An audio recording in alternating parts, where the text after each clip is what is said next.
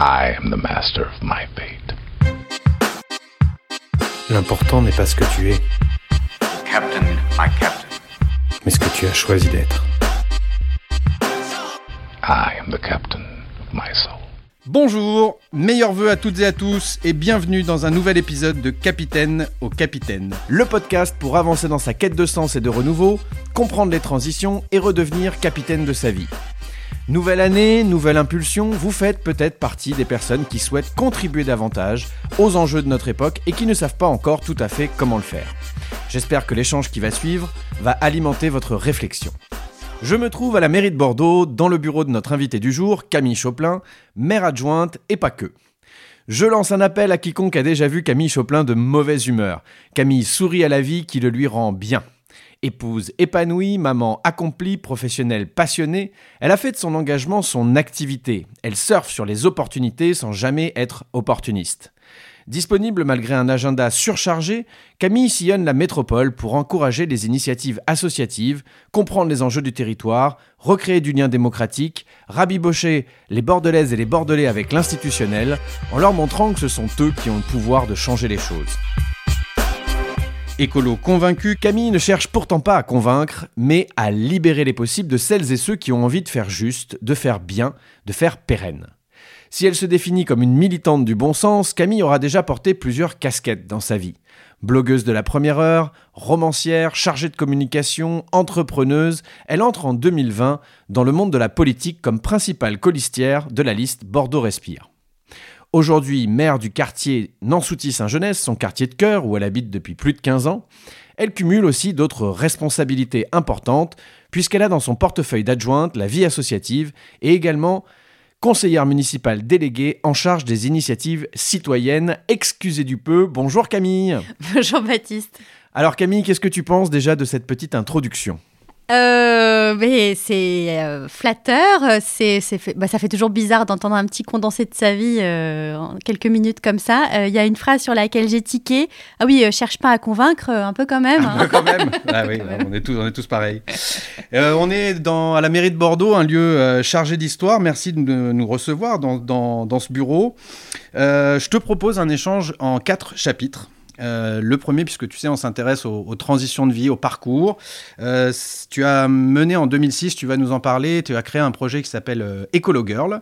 Et euh, voilà, ça m'intéresse de savoir quel est le cheminement qui t'a mené jusqu'à jusqu'à ça. Dans un deuxième temps, je serais très curieux aussi de savoir comment tu arrives à te sentir capitaine de ta vie. Comment, dans un troisième temps aussi, comment dépasser ce que l'on appelle aujourd'hui l'éco-anxiété. Je pense qu'on est de plus en plus à être concernés, on en parlera. Et puis, euh, beaucoup d'entre nous aussi cherchent à plus contribuer dans leur vie à ces, à ces enjeux, à ces défis de notre époque. Et euh, bah, ça fait partie de tes missions euh, dans, voilà, dans le cadre de, euh, de, de- de la mairie de Bordeaux. Donc voilà, si tu peux nous éclairer aussi un peu de ton témoignage là-dessus. Ça te va? Très bien. Bon, super. Euh, donc, je le disais, pour commencer, en 2006, tu crées un blog, Ecolo Girl, euh, qui depuis s'est transformé, a pris de l'ampleur. Euh, mais avant que tu nous parles du projet en lui-même, quel a été le cheminement de passer de Camille Choplin à Ecolo Girl? Oui, je m'appelais Camille Choplin parce que Camille Choplin, c'est mon nom de mariée. Exact. Euh, et c'est vrai qu'en 2006, bah, ça faisait un an que j'étais mariée. Et ça faisait euh, trois ans que je travaillais dans les compléments alimentaires naturels. C'était mon, mon premier job. Donc j'ai fait, euh, j'ai une formation de, communication et marketing, et donc je suis rentrée dans cette boîte, et euh, c'est là où je suis un peu euh, tombée dans le bio. Donc je vendais des compléments alimentaires naturels, donc des, probiotiques qui n'étaient pas connus à l'époque, de la levure de bière, des choses comme ça. Et j'allais beaucoup en magasin bio pour à la fois former les vendeurs à, ces produits-là, et puis rencontrer les, j'allais dire les habitants, les clients Ouais. Rencontrer les clients des magasins euh, pour euh, voilà leur faire connaître les produits, donner des échantillons, etc. Et c'est à force de traîner un peu comme ça mes guêtres dans les magasins bio que euh, euh, j'ai pris conscience que euh, bah, j'avais un peu mal au ventre, euh, que des fois j'étais fatiguée. euh, et tiens, euh, euh, de discussion de fil en aiguille, on m'a conseillé de prendre de la spiruline. euh, voilà. Et au fur et à mesure, bah, je me suis rendu compte que euh, il y avait d'autres façons euh, euh, de manger, de se soigner euh, que, celles que je connaissais jusque-là. Donc j'étais euh, 2003, euh, voilà, j'avais 24 ans, donc j'étais encore toute, toute jeune adulte. hein, je commençais voilà à me faire à manger, etc. Donc voilà, je, suis- rentrée vraiment dans ce truc-là plutôt par la santé. D'accord. Et cet emploi, tu, tu y es venu comment? Parce que je crois que tu as fait des études dans l'information et communication. J'ai fait des ouais. études de com. C'était euh, une annonce. En fait, ma, ma chef était euh, une ancienne du, du CELSA. Moi, j'ai fait le- l'école du CELSA et elle cherchait euh, parmi les, les nouveaux diplômés. Et c'est comme ça que je suis, euh, que je suis arrivée dans ce, ce- ce laboratoire-là. Et, euh, et très vite, je me suis dit, bah, toutes ces informations que je suis en train de de- d'engranger, euh, toutes ces expérimentations que je fais sur moi-même, euh, le fait que je commence à, me sentir mieux, bah, il faut que je le partage. Donc c'était vraiment une question de, partage. À l'époque, les réseaux sociaux n'existaient pas, hein, donc en 2006, euh, et c'était la grande époque des blogs. Et je me suis dit, bah, tiens, je vais créer un blog, j'aime bien écrire, et je vais partager avec mes copines. C'est vraiment né tout simplement comme ça. D'accord. Et donc dans- pendant quelques années, ça en est resté à, à une étape de blog. Oui. Puisque après, tu as enchaîné avec la maison éco-citoyenne, c'est ça? Alors, pas tout de suite. Ouais. Euh, je suis arrivée à Bordeaux en 2007. D'accord. donc euh, vraiment un peu de temps après la création du blog. Et là, j'ai travaillé dans les, dans les cosmétiques euh, bio. C'était ce que je voulais faire, donc ça tombait très bien. Et puis, euh, et après, euh, en 2012, je suis arrivée à la maison éco-citoyenne. C'est quoi une maison éco-citoyenne? Ah Bah, une maison éco-citoyenne, euh, c'est en tout cas à Bordeaux, euh, c'est un lieu euh, où les, les gens viennent, un lieu pour, pour être sensibilisés à, à l'écologie, au développement durable. Donc c'est un lieu qui jusqu'à présent accueillait des scolaires, du grand public, où on a créé des expositions. Moi j'ai travaillé sur des expos formidables, sur la mode responsable, sur l'alimentation.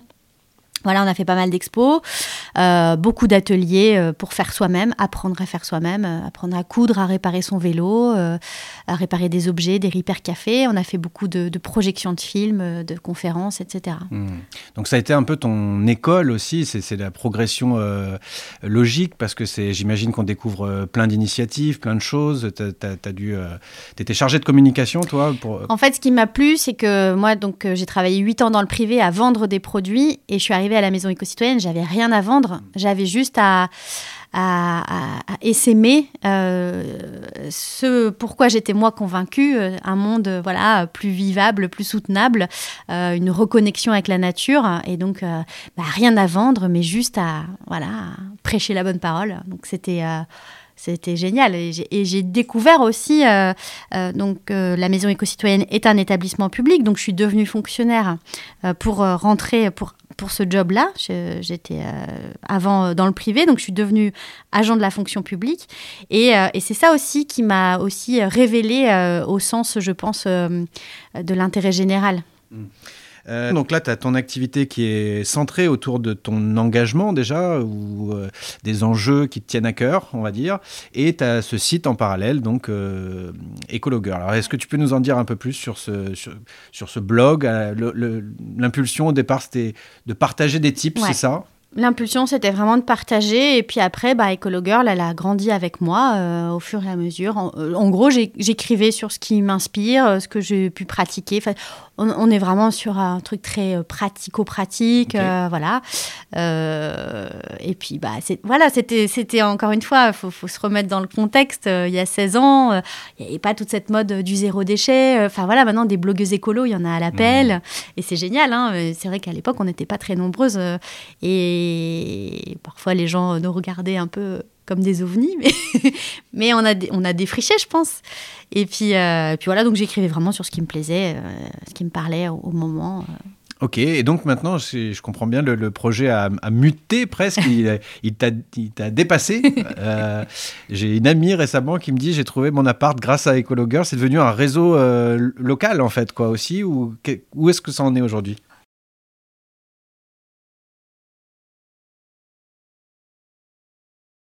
Plans euh, locaux, vraiment locaux. Euh, et puis on s'est dit, on va créer un petit groupe euh, sur, sur Facebook pour, pour partager. Et on se fera entrer par cooptation. Et on s'est dit, bah, on va l'appeler les Écolo Girls. Mais moi, c'était comme ça. puis je pensais qu'on serait voilà, euh, 50, 100. Et je pensais pas que ça prendrait euh, cette ampleur-là, mais c'est vrai qu'il y a un tel engouement en ce moment euh, pour l'écologie que bah, forcément, il y a de plus en plus de personnes euh, qui nous rejoignent, donc toujours par cooptation. Donc ça reste un groupe secret, on ne peut pas nous trouver si on ne nous connaît pas. Mmh. Donc il faut se faire. euh, J'allais faire de la pub pour. comme, euh, mais non. voilà, euh, on n'est pas censé en parler. Bon, c'est vrai que maintenant le succès nous dépasse un petit peu, mais normalement ça reste sous le, sous le manteau. D'accord, très bien. Et euh, comment ça se passe, toi, à ce moment-là, dans ta vie, puisque tu prends conscience de certaines choses, de certains enjeux, de tu découvres des... Comment, tu... comment ça se passe avec ta famille, par exemple? Tu as, deux enfants, mais euh, est-ce que c'est des choses qui étaient déjà partagées euh, dans votre couple, ces, ces- ces réflexions, ces, même ta famille au sens plus large Comment ça, comment ça a percolé, tu vois, avec ton entourage voilà, en commençant par ta famille, mais aussi avec tes amis, avec la famille Mm. plus élargie, comment ça s'est passé ça? Euh, c'est c'est venu assez, euh, assez simplement, je pense. Euh, euh, voilà, c'est une évolution. Après, euh, moi, je suis pas quelqu'un de. Euh, alors, j'aime pas le mot radical, parce que radical, ça veut dire revenir à la racine, mais Mm. euh, je suis pas quelqu'un de, de véhémente. euh, Je, vais, je, vais, je suis pas dans la lutte. Euh, moi, je suis plutôt soft power, tu vois. Mm. on y- euh, on y va tranquille. Enfin voilà, c'est très rare que je me mette en, en colère pour mes convictions. C'est, c'est- je vais plutôt chercher à comprendre pourquoi la personne en face de moi, elle pense pas comme moi. Et euh, voilà, essayer de trouver un peu euh, où est-ce que je vais pouvoir euh, arriver à un terrain d'entente. euh, Enfin voilà, donc, euh, donc c'est, rare que je m'engueule, euh, voilà, euh, au repas de famille ou des choses comme ça. C'est pas, c'est pas dans mon, dans mon style. Euh, après, voilà, bah, avec mon mari, on, avance assez, assez bien ensemble. Et lui, il est vachement là-dedans aussi. il, il y énormément. il se passionne pour ces questions. Il a plein de projets professionnels, euh, justement, euh, autour de la transition, etc. Donc, euh, au niveau du couple, voilà. Puis après, mes enfants, bah, ils sont nés, on était à fond dedans tous les deux. Donc, euh, il n'y a pas de, pas de problème. Et puis après, bah, les parents, frères et sœurs, c'est une prise de conscience assez, euh, assez globale quand même. Mm. Donc, on n'est pas dans des familles qui sont... Non, je veux dire, ils ne se sont pas dit, parce que ça arrive parfois de dire, oh là là, surtout à l'époque, maintenant un peu plus, c'est vrai, mais surtout à l'époque, de dire, mais euh, pourquoi elle parle là-dedans Non, pas du tout. D'accord. Non, non, toujours non, été pas du soutenu tout. aussi oui, oui, oui, euh, oui, de ton entourage, parce que je sais que c'est un manque chez, euh, chez certains qui cherchent à oser, pas simplement dans les enjeux sociaux et environnementaux, mais quand on cherche à faire une transition, c'est pas toujours évident de, Mhm. de, de, de faire comprendre, déjà de l'exprimer, ce qu'on Mhm. souhaite, parce que c'est pas toujours clair pour nous, et d'emmener nos proches aussi avec nous. Mais toi, ça n'a pas été Bah, le... le... le regard des autres peut être très euh, inhibant, Mhm. en fait. Et c'est vrai que souvent, les gens qui osent, c'est ceux qui disent Mais je m'en fous. Mhm. je, fais, je vis ma vie, je fais mon truc. Mais euh, ça, c'est quelque chose dont j'ai pris conscience euh, quand j'ai commencé à faire des conférences, et notamment sur le zéro déchet, où j'avais des retours de personnes dans l'auditoire qui disaient Ah non, mais moi, quand j'en parle à mes proches, euh, on me dit Mais n'importe quoi, euh, ça sert à rien ce que tu fais. euh, voilà. Et c'est vrai que c'est décourageant. C'est très décourageant. Et enfin, moi, je suis pour qu'on se lâche la grappe, en fait. Si elle a envie de faire du zéro déchet, bah, qu'elle fasse du zéro déchet. En quoi, en quoi ça Mhm. gêne? Ou comme tous les conseils qu'on peut entendre sur la parentalité, quand tu as un bébé et que tu as envie de l'allaiter à la demande, et ben, euh, de quoi je me mêle, j'ai envie de dire. Enfin, voilà, c'est à chacun de de vivre aussi les choses comme il l'entend. Et c'est vrai que le regard des autres peut être euh, euh, parfois euh, bloquant. Et puis, et puis bah, je parle de parentalité. Quand on est une jeune maman et qu'on est fatigué, c'est vrai que ça peut être très perturbant euh, quand une personne vient vous donner des conseils, des injonctions contradictoires. Et euh, après, on ne sait plus, en fait. On ne sait plus. Alors que au fond de soi, on sait, on est, on est des mammifères, on est des animaux, on sait ce qu'il faut faire. Mais il y a tellement de trucs dans tous les sens. Euh, Ouais, pour, pour l'écologie, c'est pareil, quoi. Tu, tu utilises ton empathie finalement pour ne pas tomber dans la colère quoi, ou dans, le, dans l'incompréhension de l'autre. quoi. Ouais. Ok. Euh, bon, alors maintenant, tu as en franchi un pas de plus, puisqu'en en 2020, donc, euh, euh, tu, tu, comme tu le dis, tu décides de, de franchir un nouveau cap euh, en rentrant, en, en t'inscrivant sur la liste Bordeaux Respire. Comment ça s'est fait? Il y, a, juste deux petites étapes que tu as zappées. Oui, Mais bon, je sais pas si. euh, si, si, on, peut en parler. Si, si, parce que ça fait partie du. Bah, si, si, t'as raison. Parce que on- comme on parle sur aussi les changements de vie, je pense que ça a été hyper fondateur aussi. Euh, les apéros écolos, euh, c'est quand même euh, hyper bien parce que ben c'était donc on- très très simplement en 2008 avec ma, ma copine Anne-Sophie, on s'est dit il faudrait fédérer les gens. euh, tu vois, c'était encore avant les écolo girls, fédérer les gens autour de, de ces questions d'écologie et tout. Donc on va faire des apéros et on va parler d'écologie de façon décomplexée. Et, et c'est vrai que c'est super parce que ben voilà, c'est tout simple. On va dans un bar, on prend un thème, on, ra- on rassemble les gens. Enfin, c'est pas compliqué, quoi. Mm.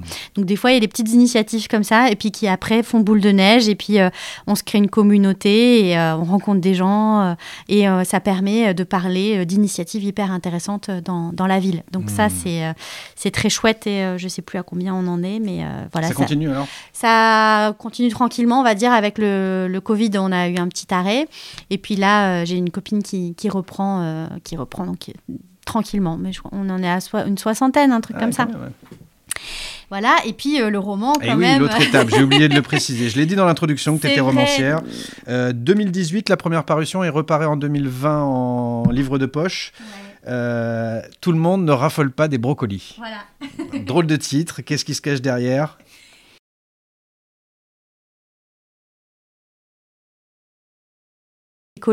Mais, pourquoi j'en suis venue? Parce que voilà, j'en suis venue à écrire Écolo Girl. Et en fait, le roman, c'est pareil.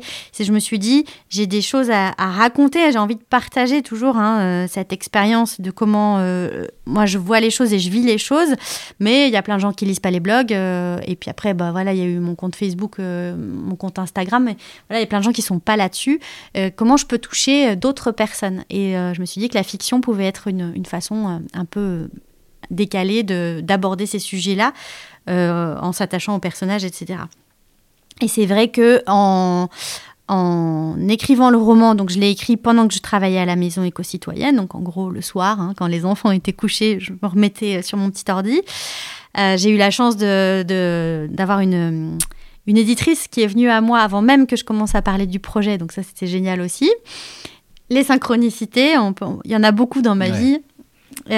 Ça s'attire, les synchronicités, ça se déclenche Bah là, très clairement, euh, je commence à écrire sur le papier mes idées. 15 jours plus tard, j'ai une, édit- une éditrice qui m'appelle. Enfin, c'est quand même assez dingue, quoi. Mm. Et, euh, Donc j'imagine que toi, Et tu vas pas le an qualifier de hasard, c'est quoi bah, ça faisait un an qu'elle voulait m'écrire parce qu'elle voulait justement euh, faire un, un guide pratique de l'écolo girl, sachant que moi j'étais pas du tout là-dedans. Et si elle était venue il y a un an, je lui aurais claqué la porte au nez. Enfin, je lui aurais dit j'ai pas le temps, j'ai deux enfants en bas âge, je peux pas écrire un livre, quoi. Mhm. Et là, le fait que j'ai eu cette idée de livre et qu'elle vienne à moi, bah, ça- les choses se sont faites euh, tout naturellement, quoi.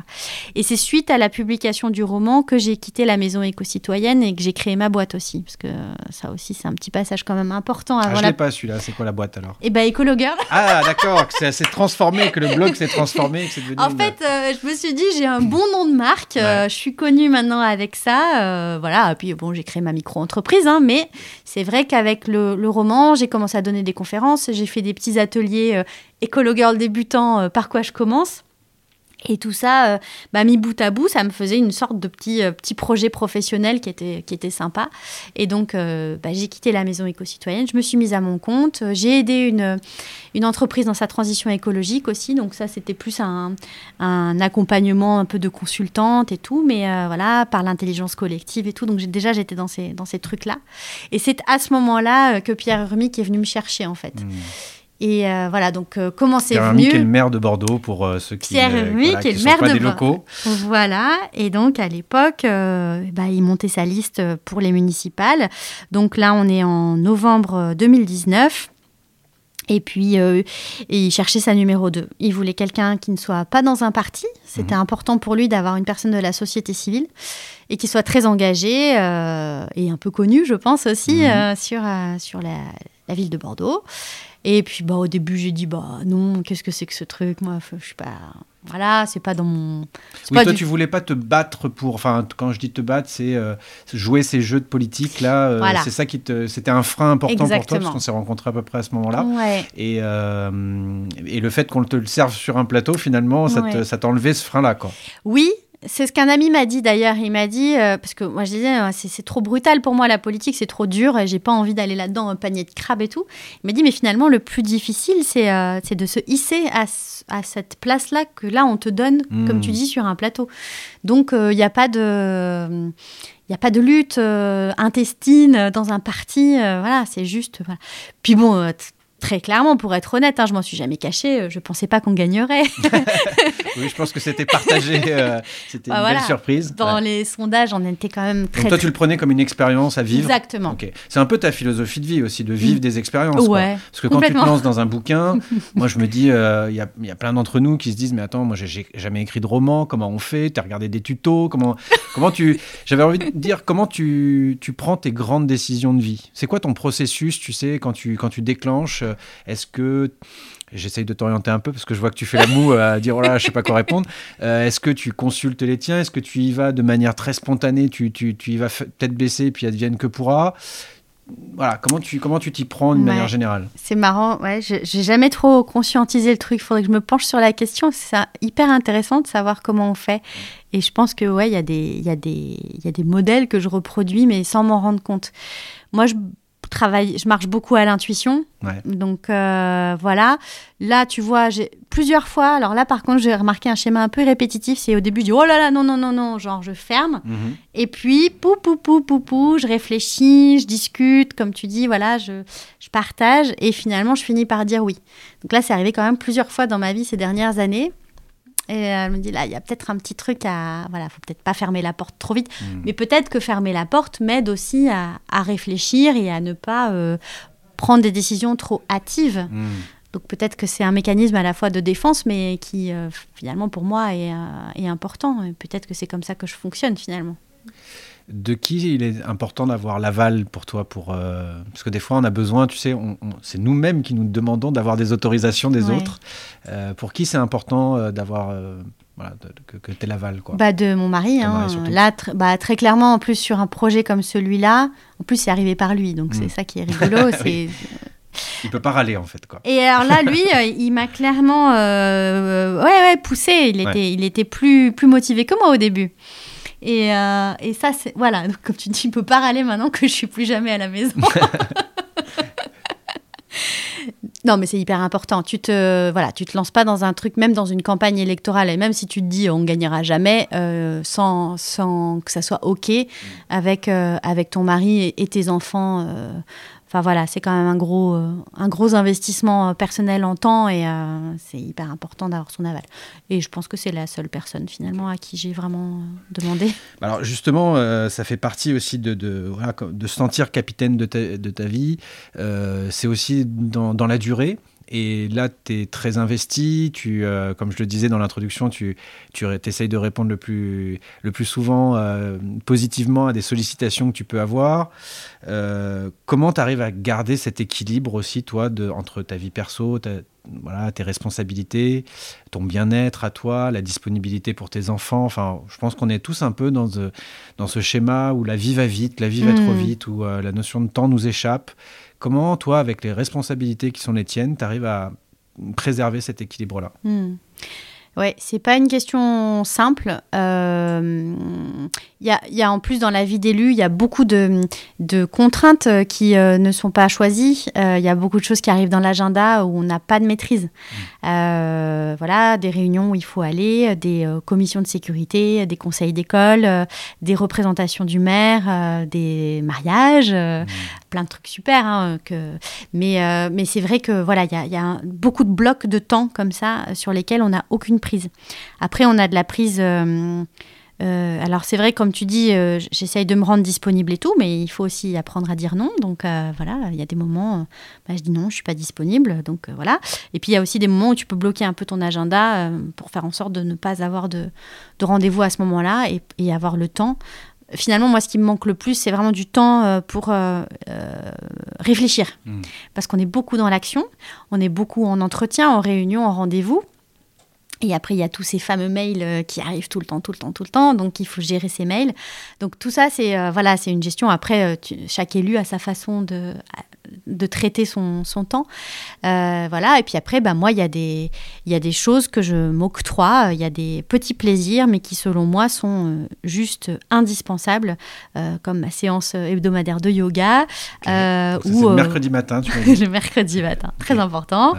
Ou C'est le... sans, sans exception parce que tu en as besoin, Non, c'est arrivé que je fasse sauter parce que j'ai des réunions, encore une fois, qui tombent et que j'ai pas le choix de la, de la refuser. Mm. Euh, mais la plupart du temps, euh, je, je m'y astreins. Tu es satisfaite du temps et de l'énergie que tu peux consacrer à tes enfants aussi, puisqu'ils ont 8 et 13, tu m'as dit? Ils ont 8 et 13. Euh, je trouve que ouais, qu'on s'en sort pas trop mal quand même. Euh, donc euh, j'accompagne ma fille tous les matins à l'école et c'est notre petit sas. voilà, on a, on a 10 minutes, un quart d'heure pour papoter sur la route toutes les deux. Bon, après on prend le petit déj ensemble, etc. Donc ça, le matin, je suis quand même assez là. Euh, et après, bah, c'est le soir où il me voit pas, donc j'essaye autant que possible d'être là pour le, le coucher. Mais quand je suis pas là, ben, on se voit le lendemain matin. Mm. Et puis voilà. Je suis pas non plus en déplacement au bout du monde pendant 15 jours comme d'autres personnes. Quoi. Oui. Donc ça va. Mm. Très bien. Ce serait quoi tes indicateurs de satisfaction personnelle? Tes, tes petites métriques, là, tu sais, des KPI de bien-être, là, où tu te dis, euh, voilà, c'est ça qui fait mon équilibre de vie. Waouh. Euh, bah, pff, moi, je suis très vigilante sur mon niveau de fatigue euh, parce que voilà, je pense qu'on peut vite se laisser euh, complètement déborder et happer euh, par, euh, par, par tout ça. Donc, euh, c'est écouter son corps, Ouais, ça? Exactement, écouter son corps et euh, ouais, son, son niveau de fatigue, enfin, tu, tu le ressens dans ton corps quand tu es fatigué, quand tu es... J'ai envie de, pardon, excuse-moi, mais de Ouais. creuser un peu parce que des fois on lance des poncifs comme ça, il faut éc- écouter ton corps. Concrètement, quand tu te sens fatigué, c'est, c'est- ça veut dire quoi écouter son corps pour toi? Eh ben, c'est accepter de ne rien faire. D'accord. donc, Déjà. euh, ouais. Voilà, c'est parce que ça, je crois qu'il Ne pas se sentir coupable d'avoir Ah quelque là là, chose. euh, ça, ok. la culpabilité, on Donc peut ça en veut parler. dire que le soir, euh, quand tu te sens fatigué, euh, c'est d'aller euh, au lit plus tôt Ouais. ou alors de passer un dimanche sous la couette devant, le, devant un bon film et de Carrément. pas euh, de pas faire le ménage à la place. Carrément. de- ça Exactement. Ouais.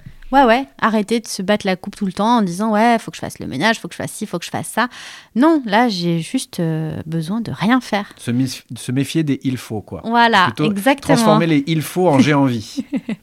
Ouais, de quoi j'ai besoin De quoi j'ai besoin. De quoi j'ai besoin là tout de suite. Mm. Et euh, ouais, ça c'est hyper intéressant de, euh, de savoir de quoi on a besoin parce que parfois on peut se tromper aussi. Mm. Mais euh, je pense que là, plus on vieillit, plus on se connaît et plus on sait a besoin. donc le, le bien-être personnel, l'énergie finalement que tu peux diffuser. Je sais que tu aimes bien aussi la- la- l'analogie du masque euh, dans les, dans les avions là qu'il faut mettre sur soi en premier pour pouvoir nourrir les autres. C'est pas égoïste, Complètement. mais euh, justement pour euh, s'inscrire dans la durée, il nous faut ça. Ok, quoi d'autre dans les... Mais tu sais, les trucs tout cons, mais euh, c'est vrai, comme tu dis, euh, se coucher plus tôt quand je vois que je suis un peu fatiguée, se coucher plus tôt, bien manger, enfin les trucs vraiment basiques. Mais mine de rien, euh, tu En peux. fait, il n'y a pas de secret. C'est des trucs qu'on entend on est dans euh, un marathon, temps, quoi. mais on le fait pas. quoi. Voilà. C'est- C'est revenir au basique, prendre soin de soi, c'est bien manger, bien dormir, Ouais. euh, être en se, se laisser du temps libre de connexion pour pouvoir euh, rire aussi et garder un peu notre euh, notre joie de vivre.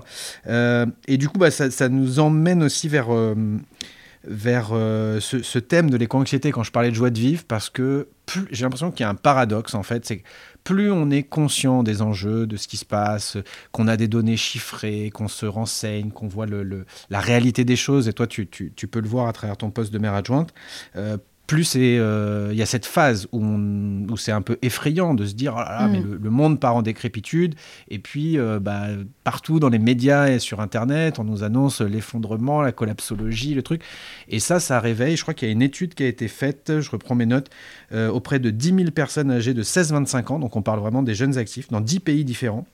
84% disaient qu'ils étaient inquiets face à ce phénomène, 59% très inquiets, et euh, plus de la moitié qui se sentaient en colère, coupable ou impuissant. Hmm. Et ma question, bah, tu la sens venir, c'est comment tu fais toi pour gérer ça? Parce que, euh, comme je le disais, c'est- vrai, tu es tout le temps euh, avec le smile et la bonne humeur. En, tout cas, tu vois, c'est ce que tu diffuses. Comment tu fais par rapport à, voilà, à ces enjeux? Comment tu gères ton éco-anxiété?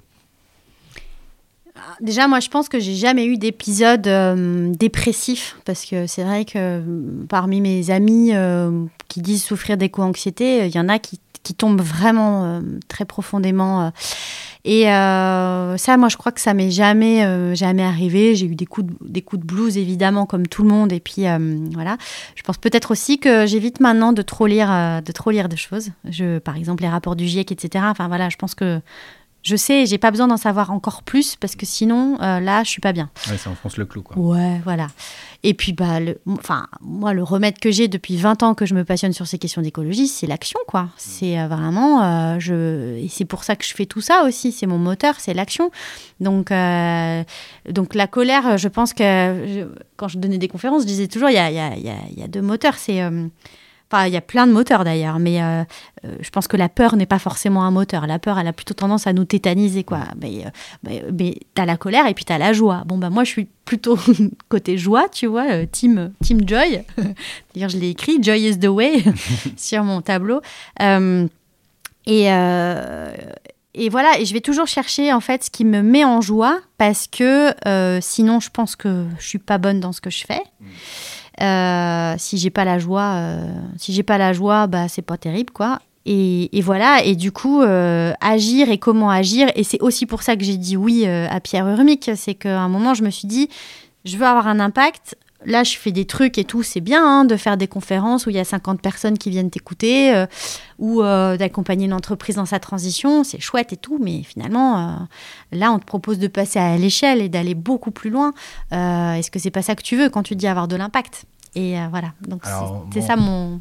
On, dévie un peu du sujet de l'éco-anxiété, mais ça m'intéresse maintenant que tu es aussi dans, dans cette euh, grande maison, là, dans ce grand palais.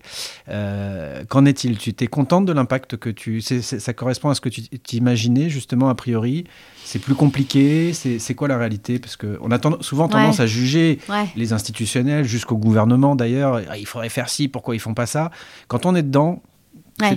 peut-être on réalise c'est pas si facile, non C'est quoi ton regard là-dessus euh bah déjà, les a priori que j'avais, c'était euh, vraiment le côté très, euh, très violent, très sanglant. Alors oui, il y, a des- il y, a des, euh, il y a des côtés très durs, euh, mais c'est pas ce que je retiens au quotidien. Et je le vis pas au quotidien, la, la dureté.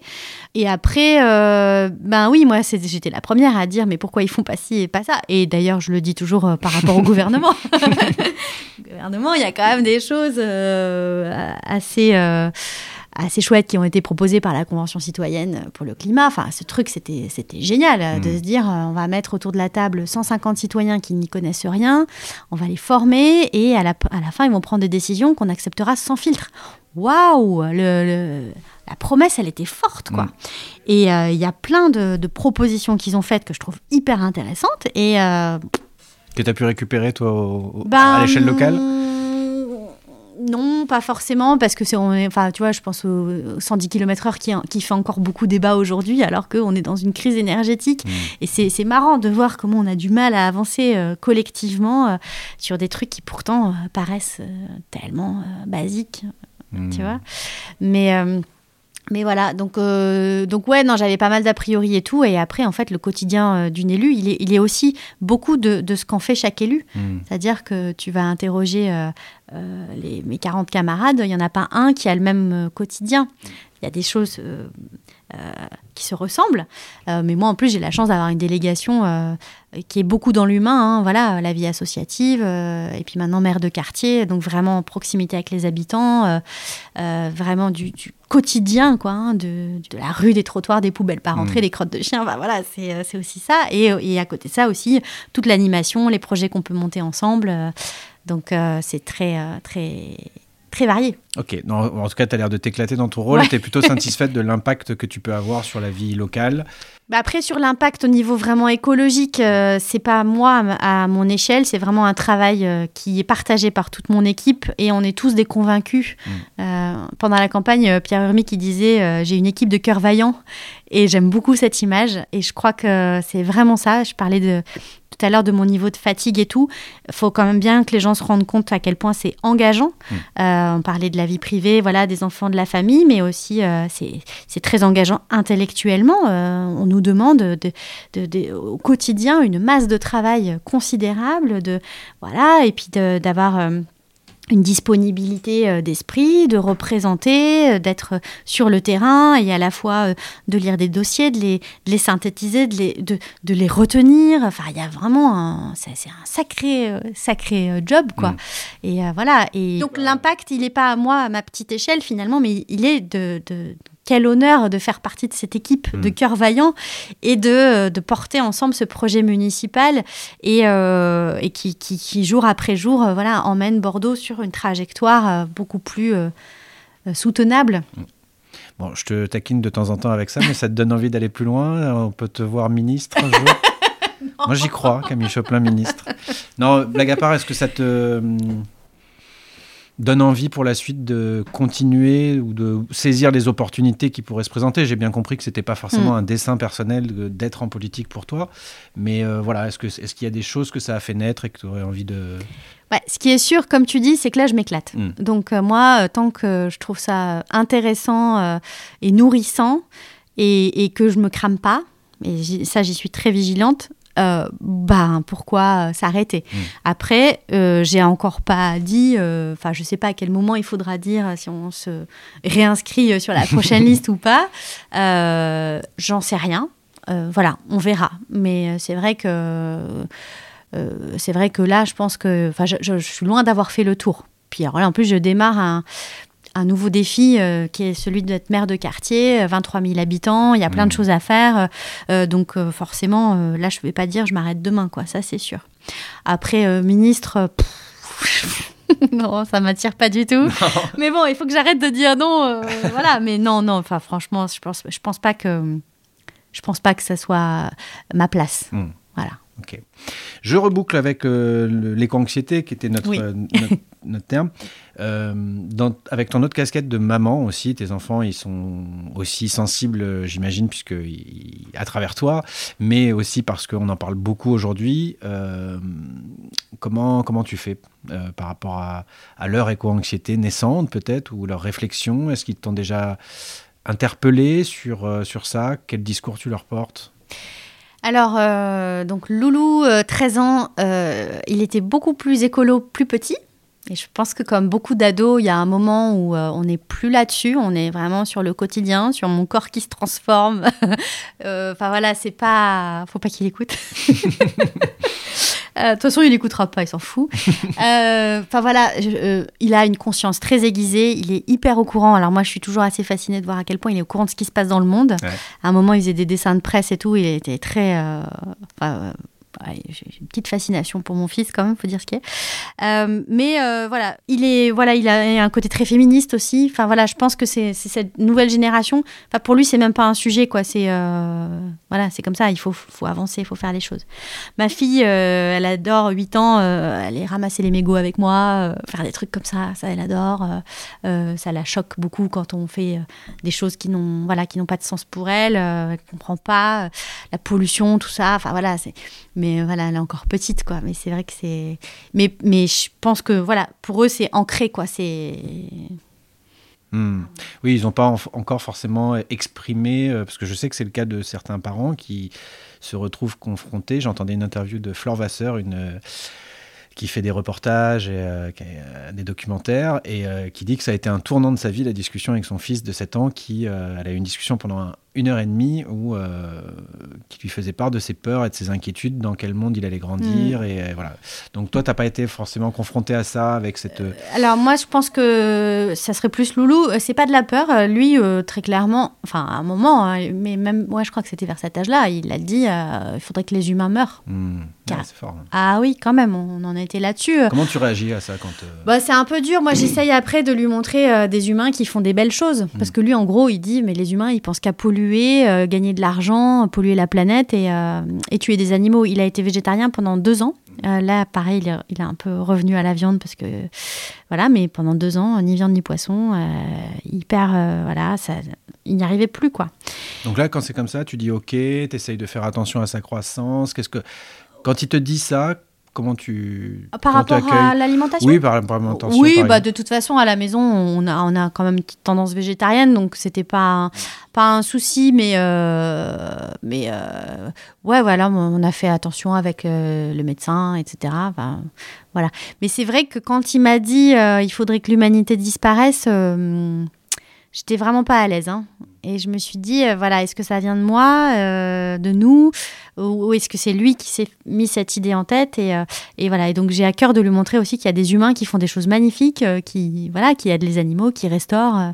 Euh. N'y a pas que des humains destructeurs, quoi. Mm. J'ai l'impression qu'il y a une plus grande sensibilité, une extra-sensibilité chez, chez dans cette, euh, j'aime pas le terme de génération, mais en tout cas chez les jeunes de cet âge-là aujourd'hui. Alors je sais pas comment, est-ce que c'est par le niveau d'information qu'on a, est-ce que c'est Ouais. par euh, l'énergie qui circule, Ouais. ou, euh, mais en tout cas il y a une prise de conscience très tôt, plus que à mon âge en tout cas quand j'avais leur âge, Ah ouais, euh, qui est incroyable quoi. Et euh, ça donne de l'espoir, mais faut, je m'interroge toujours sur comment accompagner ça, comment nourrir ça, parce que c'est pas évident aussi à, à des âges différents de, euh, voilà, on a déjà notre euh, euh, nos inquiétudes, nos peurs à nous à gérer et c'est particulièrement difficile, je crois, d'être parent ou de devenir parent dans, dans ce contexte-là.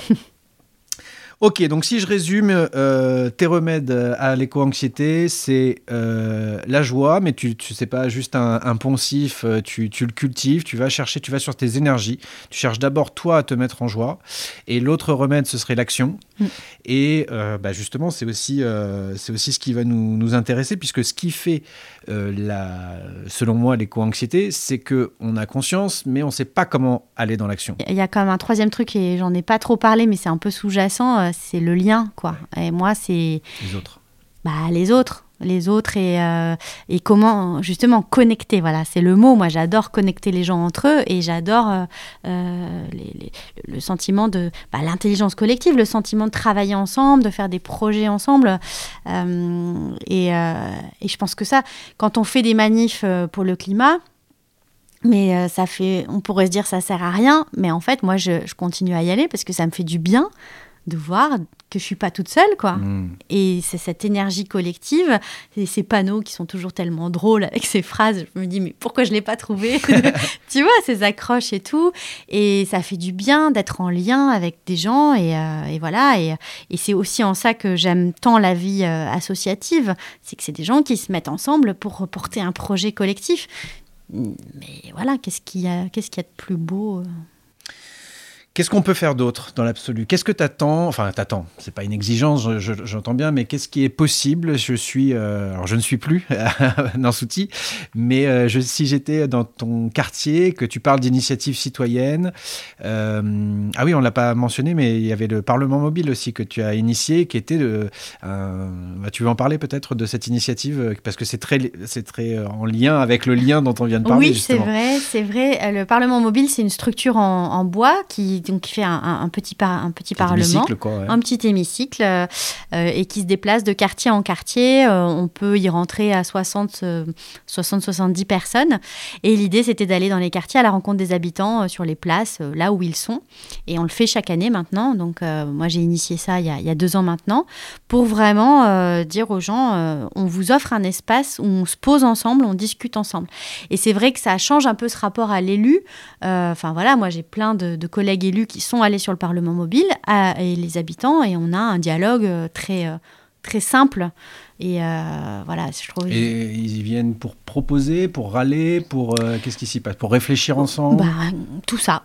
D'accord. Tout ça, euh, selon, selon la thématique du moment ou les intervenants, enfin, selon un peu comment c'est construit, il y a eu des temps, voilà, des temps d'échange, de, réflexion sur le quartier, ce qui va, ce qui va pas. Enfin, on a fait, on a fait pas mal de, de temps différents et l'idée c'est qu'il est vraiment posé toute la journée et que tout au long de la journée, le- bah, les gens vont et viennent et euh, il y a plein d'espaces de, de, de débats euh, différents.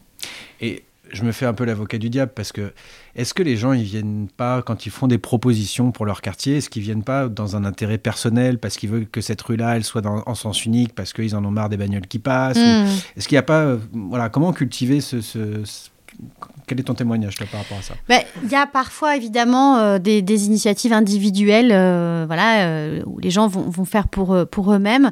Après, c'est à nous d'être vigilants. Et c'est aussi ça, construire la ville avec les habitants. C'est bah, c'est, ce que j'ai dit dans mon discours, c'est avoir comme boussole l'intérêt général. C'est, bah oui, monsieur machin va me dire qu'il veut ça, madame machin va me dire qu'elle veut ça. Ben, nous, il faut qu'on agrège un peu tout ça et qu'on regarde ce qui est bon pour l'ensemble euh, l'ensemble du quartier et de la ville. C'est ce qui, moi, ça fait partie des raisons qui m'ont encouragé à lancer cette initiative. C'est que je me dis que tant qu'on n'est pas, pour reprendre ma, ma métaphore, capitaine de sa vie, qu'on n'a pas choisi sa Mm. vie, qu'on se sent pas bien dans notre tête, dans notre basket, c'est très difficile d'aider les autres ou de, s'intéresser à l'intérêt général, en fait. Donc, Mm. on ne peut, je pense, mais ça m'intéresse d'avoir ton avis, que les, les transitions collectives euh, iront à la vitesse des transitions individuelles. Ouais, je suis assez d'accord, mais ça, du coup, c'est très personnel et ça, on- nous, on peut rien faire là-dessus. Mm. Enfin, moi, là, en tant qu'élu, euh, je peux pas aller dire aux gens, Oui, oui, c'est- prenez-vous aux mains. C'est pas ouais.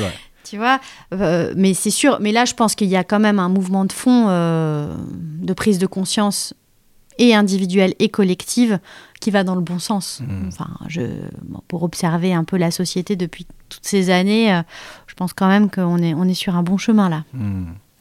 Donc, ouais, euh, ma question c'était aussi quelle, euh, quelle possibilité de contribution quand, quand les, les personnes disent bah, Moi j'aimerais faire plus, mais je ne sais pas comment m'y prendre. Mm. Euh, j'aimerais donner un coup de main, mais je ne sais pas comment. Ouais. quelle liste non exhaustive, bien sûr, tu peux me, nous inspirer euh, qui est possible Il y a tellement de choses possibles, Ouais. c'est vrai, euh, ça peut donner Alors, un peu, balance, un peu le tourner. Euh, hier soir, j'étais dans un, dans un café associatif qui s'appelle Le Petit Grain, qui est à Bordeaux Sud. Avant, c'était une place un peu, voilà, il y avait du deal, ça traînait, etc. Et des, des habitants se sont fédérés en collectif, au départ pour végétaliser leur rue, et puis petit à petit, ils se sont dit, bah, tiens, si on lançait un café, et donc ils ont repris un, un vieux café un peu pourri, et ils en ont fait un café associatif de quartier. Euh, et en fait, dans ce, dans, ce, dans ce café, tous les jours, il y a des ateliers proposés par les habitants. Donc des ateliers gratuits, euh, pro- proposés gratuitement par les habitants, pour les habitants. Euh, mais, enfin, moi, à chaque fois que je vais là-bas, ça me, ça me, ça me nourrit tellement. Enfin, c'est c'est tellement formidable. Et donc, il y a toute une une organisation collective. Ils ont ré- réussi maintenant à, à recruter des salariés pour faire en sorte de vivre vraiment, euh, faire vivre ce lieu. Et ils me disaient à quel point ils ont une mixité euh, à la fois des, de public et intergénérationnel. Et c'est ça qui est, euh, qui est pour moi un peu le plus difficile. Enfin, pour l'instant, c'est voilà, on a l'impression qu'il y a un peu chacun qui vit de son côté, et c'est difficile de faire euh, se rencontrer euh, les gens.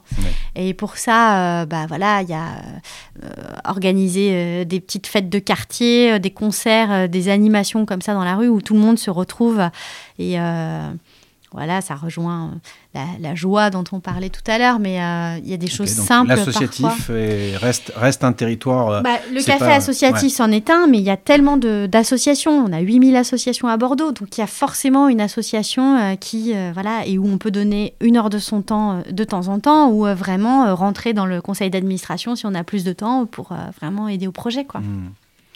Quel est ton regard là-dessus sur euh, faire à son échelle? Ça a été un débat aussi, ces éco-gestes là où on a. On, on essaye de, de- de mieux faire à notre niveau, mais bon, après, c'est vrai que ça, on a été un peu culpabilisé par euh, la Ouais. communication en disant bah, c'est à vous de faire les efforts. Ouais. Euh, toi, tu vis ça comment à ton niveau? Est-ce qu'il faut contraindre Ouais. ça? Mm. C'est toujours délicat parce que les partis écologistes sont un peu montrés du doigt aussi comme voulant imposer une sorte de diktat écologique. C'est, c'est un débat. Ouais. Euh, voilà. j'ai, pas mal, enfin pas mal. J'ai quelques personnes dans mon entourage qui s'interdisent d'avoir des enfants au nom Ouais. de la cause écologique. Euh, voilà. Com- Mm. Comment, euh, comment tu vois tout, tout ça? Est-ce que Bah, tu parlais tout à l'heure de, de transition individuelle, et moi je pense que les, les éco-gestes, comme on dit, ça nous aide à aller vers ça. Enfin, euh, faut bien commencer quelque part. Quoi. On dit souvent le premier pas c'est le plus difficile, et finalement, euh, moi je, je dis j'y suis arrivée par la santé, mais ça peut être par plein de choses, et bah faut bien démarrer quelque part. Donc moi je, pense qu'il faut pas euh, diaboliser les éco-gestes euh, ou quoi, parce que tu as, quand même cette impression de faire quelque chose, de faire ta part, et en- tu commences par ça, et puis petit à petit, euh, tu vas aller euh, de plus en plus loin parce que, parce que tu vas toujours découvrir des choses. Et c'est- en- moi, ce qui me gêne, c'est que hum, on, on nous le montre toujours comme faut faire des efforts. Mm. Et ça, c'est gênant. Parce que c'est pas des efforts, hein. finalement. Tu t'allèges, tu, ta vie, elle est plus simple. Enfin voilà, moi je passe pas mes samedis après-midi à faire du shopping, euh, ça m'intéresse pas. Et, euh, euh, euh, je pense que quand on est dans la surconsommation un peu permanente, cette frénésie, bah, finalement on perd beaucoup de temps à faire des trucs qui inutiles et puis qu'au final ne nous rendent pas heureux. Donc les éco-gestes, pour moi, c'est bien pour commencer à dé- détricoter un peu la, la pelote, quoi. C'était quoi le sacrifice le plus dur, toi, que tu as eu à faire dans tes, dans tes éco-gestes? Mais tu vois, moi par exemple, j'ai pas pris l'avion depuis 10 ans. Mhm. Enfin, même peut-être plus parce qu'en fait, je ne me souviens plus la dernière fois que j'ai pris l'avion. Donc Mhm. c'est quand même. euh, voilà. Mais, et ben, je dis pas que je le reprendrai jamais. Je suis Mhm. pas dans ce truc-là, tu vois. Mais pour l'instant, ça me gêne pas. C'est pas, un- ça- pas un sacrifice, Ouais. ça, pour le coup. Bah, je dis sacrifice, ça- t'a peut-être fait rater des opportunités, tu avais peut-être envie de partir euh, découvrir un pays lointain que tu pas fait. Est-ce que c'est. Quand je parle non, de sacrifice, parce que, ouais, j'ai l'impression que quand tu parles d'effort, c'est ça. oui, c'est des ça. choses. euh, euh, je, je, je serais bien végétarien, mais j'adore mon, mon saucisson et mon steak. je, Oui, Enfin, tu vois ce que je veux dire, c'est qu'est-ce que ça nous coûte? Ouais. Il y a des choses qui sont faciles à lâcher, ouais. mais il y a des choses qui nous sont plus difficiles. Euh, voilà. Ouais, mais voilà, mais tant qu'on est sur cette question-là de sacrifice et tout, bah, je pense qu'on prend le problème un peu à l'envers, quoi. C'est, Mm. euh, tu vois, moi, Faut pas je, se culpabiliser. Bah, moi, j'ai pas pris l'avion, mais je me sens- mais je me sens pas pour autant euh, frustrée. Euh, voilà, j'ai découvert la France et, et j'adore mes vacances, quoi. Mm. Donc j'ai- c'est pas un souci. Là, je, on essaye de, enfin, on prévoit un voyage en Écosse. Et c'est là où je trouve que le système est quand même terrible. C'est que ça me coûterait que dalle hein, de Mm. prendre un EasyJet pour aller à Glasgow. Sauf que comme je veux pas prendre l'avion, je vais essayer de prendre le train et de faire un voyage un peu qui, moi, m'enchante personnellement. Mm. Prendre le temps du voyage, je trouve que c'est aussi intéressant que, que la destination. Mais ça va me coûter euh, beaucoup plus cher. Et là, et, et, là, et durer beaucoup plus longtemps. et là, il y a un souci. Ouais. Le temps, à la limite, Ouais. mais, mais l'argent, et, et, et là, il y a un souci euh, vraiment de pouvoir public. Est-ce que c'est normal qu'on continue à payer euh, des billets d'avion à 40 balles pour aller euh, passer un week-end au Maroc? C'est pas normal. Et, et ça, vraiment, c'est là-dessus où les pouvoirs publics, voilà, et on te demande d'éteindre la lumière et le wifi, et à côté de ça, Bon, on en revient à la même chose, en fait, pas- Camille. C'est de la faute du gouvernement. Il faut que tu, il faut que tu sois ministre. Moi, oui, je mais pense si j'étais ministre, euh, est-ce que j'arriverais pour autant euh, Tu vois, c'est pas possible. Ouais, je pense que ouais, c'est- sûr. Bon, en- si je résume, en gros. euh, Regarde Nicolas Hulot, hein, Eh quand, oui, oui. quand il est parti, euh, ça a été un choc. Mm. Ça, ça a été aussi un, un vrai choc pour les Français. hein. Et euh, voilà, enfin, si on remonte un peu le temps, là, ces dernières années et tout, il y a eu une- quand même une vague de chocs successifs qui ont accéléré, selon moi, la prise de conscience. Et Mm. c'est hyper intéressant à Je observer. pense que les choses vont beaucoup plus vite qu'il nous le semble, en fait, dans, ce, Complètement. dans, ce, dans cette prise de Et conscience on est plus nombreux qu'on ne le je, croit. je vois, bon, euh, les médias raffolent des mots à la mode, donc euh, là, le mot de sobriété n'existait pas. Le, Mm. le- euh, et, et bon, on invente des nouveaux mots tout le temps aussi, ça c'est autre chose, euh, des néologismes, etc. Mais ouais, il y a des choses qui vont très très vite selon Ouais. moi en ce moment. Quoi. Ouais. Alors, ça va jamais assez vite, mais on mesure pas des fois le temps. ouais. Oui, je parlais des néologismes là. parmi les derniers qui sont nés, il y a l'écoterrorisme. Euh, Qu'est-ce que tu en penses, toi, de, de, ce- bon, de ce jugement, mais euh, désobéissance civile, Ouais. tout ça Qu'est-ce que c'est quoi ton point de vue sur, euh, sur ce positionnement-là? Moi, je pense que à force de pas être entendu quand tu es gentil, eh ben forcément, euh, tu deviens un peu plus euh, virulent, quoi. Mm. Donc euh, voilà, Toi, moi, tu y arrives bien, tu restes gentil, tu te fais entendre. bah, je me fais entendre, je me fais entendre. Finalement, peut-être pas tant que ça. Et euh, moi, je comprends ce truc de, de, de faire des actions un peu choc pour interpeller. Après, l'intérêt que ça, a, c'est que ça fait, ça fait parler. Ça fait du débat. Euh, et petit à petit, euh, voilà, ça permet de poser les choses. Euh, après, parler d'écoterrorisme alors qu'on verse une boîte de tomates sur une vitre, faut pas. Voilà, il y a, y a- y a des. Enfin, il y a de l'écoterrorisme, des mecs qui faisaient sauter des ponts ou, ou je ne sais quoi. ça, oui, mais. Euh, donc voilà, mais moi je comprends euh, aussi euh, tous ces scientifiques qui se sentent pas du tout en, bah, don't look up, voilà, pas du tout entendus et tout. euh, faut bien J'ai trouver des. l'impression qu'on est un peu dedans dans Ah, Look mais Up, on hein, est tout le- complètement dedans. le, le film, ouais. Euh, ok, donc si je résume, aller sur ses énergies à soi, être dans le mouvement, être dans la joie, ne pas se culpabiliser, faire de son mieux en fait, quoi. Ouais. C'est ça. Euh, faire avec les autres, Ouais. se rapprocher des autres, euh, regarder les initiatives qu'il y a autour de nous, se connecter. Le- la théorie des petits pas aussi, c'est pas une réponse absolue, mais voilà, par Mhm. étapes, tirer le fil. Euh, si ça n'existe pas, le faire soi-même à petite échelle, Ouais. ne pas attendre de faire, euh, de changer tout le monde, mais euh, d'avoir un impact sur sa rue, c'est déjà ça. Ouais. Euh, C'est ce que tu attends d'essayer de, construire avec le, le quartier. Euh, pour compléter un peu tout ça, quelles seraient les initiatives Alors peut-être pas euh, uniquement locales, mais euh, je pense à Time for the Planet par exemple, qui, a- connu un essor euh, fulgurant là en quelques mois, donc qui, sont des jeunes aussi, qui ont, qui se sont donné la mission de lever un milliard d'euros pour financer des startups qui combattent le, réchauffement climatique. Voilà, quelles, autres sources d'inspiration ou initiatives tu nous incites à suivre ou à, aller chercher Euh, là, il y a le documentaire de Cyril Dion que j'ai pas encore vu, là, en Mm. trois volets, euh, mais visiblement, il marche très bien sur euh, le replay d'Arte. Donc, je pense que ce genre, on parlait des récits tout à l'heure, je pense que ce genre de récits sont hyper importants. Moi, je crois qu'on on, on a tellement l'habitude de vivre en crise depuis des années. Ah, bah, c'est la crise ceci, la crise du Covid, la crise énergétique, la crise l'Ukraine, etc.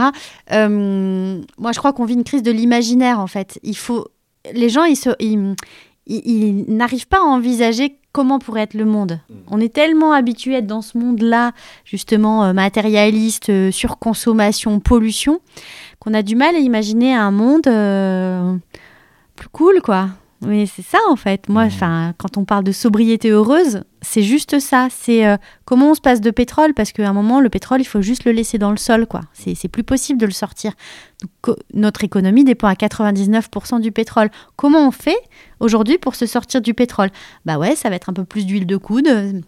Ça va être peut-être euh, Mais utilisé. là, on est en train de demander à un, un drogue addict de, de- de, Exactement. s'arrêter quoi, par la Bah, volonté. C'est est drogué. compliqué quoi. On est On est drogué. drogué quoi. On est drogué. On est drogué et puis À tellement de choses, on est drogué en plus. reprendre une image, bah, c'est, cette énergie-là fait de nous des, des- nous donne des pouvoirs euh, presque illimités en termes de communication, de transport. euh, Ouais. Se passer de ça, ça semble, ça semble difficile quoi. Mais Bah, toi, tu, toi, tu y crois quoi. Moi, je pense qu'il y a des gens aujourd'hui qui font plein de choses formidables, qui sont beaucoup plus heureux que la plupart euh, des gens qui sont justement euh, accros, comme tu dis. On est, on accro au pétrole, on est accro aux réseaux sociaux, on est accro euh, aux médicaments, on est accro à l'argent. Ça fait quand même un peu flipper de voir à quel point. Et tu as à côté de ça, voilà, des gens qui réinventent des modèles euh, euh, d'agriculture. Par exemple, moi j'adore tous ces jeunes qui se mettent en collectif pour pouvoir justement avoir des week-ends et avoir des vacances. Et euh, ils s'aident les uns les autres et ils, ils sont interchangeables, entre guillemets. Ça, c'est hyper intéressant. Les gens qui construisent des choses, les métiers anciens qui reviennent un peu à la mode. voilà, donc moi, je suis pas pour le retour à la bougie. Il faut arrêter avec ça, c'est n'importe quoi. Mais c'est juste de se dire, euh, voilà, si demain tout s'effondre, ou, euh, enfin, voilà, là, on le voit, on a euh, une hausse des prix. Mais comment on, on fait comment on continue à faire ce qu'on fait, mais euh, en étant plus sobre euh, et euh, comment on s'adapte, quoi. Comment, on s'organise. transforme des contraintes en opportunités en gros. Exactement. Mais c'est vraiment une crise de l'imaginaire. Et Rob Hopkins, il a écrit un super bouquin euh, là-dessus, Et si, trois petits points, Mhm. et où il parle justement de cette crise de l'imaginaire et, et de toutes ces initiatives à travers le monde qui, qui sont Tu peux juste super. redire pour ceux qui connaissent pas qui est Rob Hopkins? Rob Hopkins, euh, il est dans le film Demain de Cyril Dion. Si les gens n'ont pas vu le film Demain, il faut le voir avant de voir le- les trois documentaires qu'il vient de faire. Je pense que ce film, il est assez fondateur. Euh, et euh, c'est un, voilà, un spécialiste de la transition et il se passionne sur ces questions-là. À, la base, il était prof de permaculture et il se passionne pour tous les mouvements de la transition à travers le monde. Et donc, il est très au fait de tout ce qui se passe. Et euh, donc, euh, tous Très ces... inspirant aussi. Et il est très inspirant, il est euh, très joyeux. et il est, voilà, il fait partie de ces personnes qu'on a envie de suivre, quoi. D- Donc d'autres inspirations que pas forcément liées à l'écologie, hein, mais des choses que voilà que soit une initiative, soit un bouquin, un film. Tu nous en as parlé d'un, mais est-ce qu'il y en a d'autres que tu vois qui peut être utile pour euh, quand on a envie de plus contribuer aussi Quand on a envie de plus contribuer, il y a tout le travail aussi que fait euh, Julien Vidal, qui est super intéressant. Euh, il, a, écrit des bouquins, bah, justement, ça commence par moi, où, où il part euh, voilà, de, de l'initiative individuelle pour petit à petit euh, essaimer. Et là, il est sur un projet qui s'appelle Les 30 Glorieuses. Et je pense qu'on est pas mal aussi sur cette histoire de récit. Et de... Il y a le bouquin de ma copine euh, Eve Gabriel, euh, qui a écrit euh, La part cachée du monde, qui est un roman d'anticipation sur le monde, euh, bah, justement un monde un peu futuriste qui fait un peu peur et en même temps euh, dans la deuxième, euh, le début est un peu anxiogène j'avoue et après dans la deuxième partie on va sur des modes de vie beaucoup plus euh, soutenables et c'est euh, c'est vraiment très chouette à, Mhm. très chouette à lire. Euh, voilà, il y a Pierre Chevel aussi qui a écrit des bouquins qui s'appellent Changer le monde en deux heures. Donc ça c'est vraiment les, Intéressant, tout un programme. tout un programme pour les gens qui disent ouais, euh, j'ai pas le temps. Et ben là, ils te, ils te donnent des astuces, euh, même en 15 minutes. Il y a des trucs euh, pour faire ta part en 15 minutes. Donc là, c'est vraiment pas une question de temps. C'est juste une question de que tu t'es pas au courant. Donc au Mhm. moins, tu as l'info et puis tu t'en fais ce que tu veux derrière. quoi. Et ça me, ça me renvoie à la fameuse, la, célèbre phrase de Gandhi Soyez le changement que vous voulez voir dans le monde. C'est, ça résume aussi un petit peu tout ce que tu nous as dit. Quoi. Avant de changer le monde, il faut changer son monde et travailler sur soi finalement. Exactement. Être capitaine de sa vie. Quoi. Bon, ça Exactement. m'arrange bien qu'on, qu'on- conclue là-dessus. On va, euh, on va, voilà, l'épisode touche à sa fin. Euh, et puis un grand merci Camille de, de- de ton temps précieux pour euh, l'énergie que tu diffuses. C'est un, plaisir de, passer ce moment avec toi. Dans un instant, je te laisserai le mot de la fin parce que j'ai une petite tradition, donc je te poserai une dernière question. Mais euh, avant tout, j'en profite pour. euh, c'est un réflexe que je n'ai pas encore. Alors je vous invite, on me l'a dit, à vous abonner à ce podcast pour ne pas rater les prochains épisodes et bien sûr à le noter au maximum pour qu'il soit visible pour d'autres personnes en quête de sens et d'une vie choisie. Les capitaines sont présents sur LinkedIn, Instagram, et puis si vous souhaitez suivre les prochains projets, puisque c'est un projet vivant, en évolution, ou me suggérer des prochains invités que vous trouvez inspirants, en lien avec une vie choisie, ben, vous pouvez m'ajouter, euh, notamment sur LinkedIn, Baptiste Marin. Nous débutons aussi, je fais mon auto-promo, euh, deux nouveaux parcours collectifs pour passer le cap de cette nouvelle année embarcation le 16 janvier prochain. Il reste quelques places disponibles. Et si vous ne pouvez pas vous joindre à nous cette fois, vous pouvez vous rattraper avec un second parcours qui larguera les amarres le 21 février prochain. Je vous quitte normalement sur une citation. Là, c'est un extrait du poème euh, de Ernest Henley qui s'appelle Invictus, qui a inspiré Mandela euh, tout au long de sa vie et qui finit en disant Aussi étroit soit le chemin, nombreux les châtiments infâmes, je suis le maître de mon destin, je suis le capitaine de mon âme.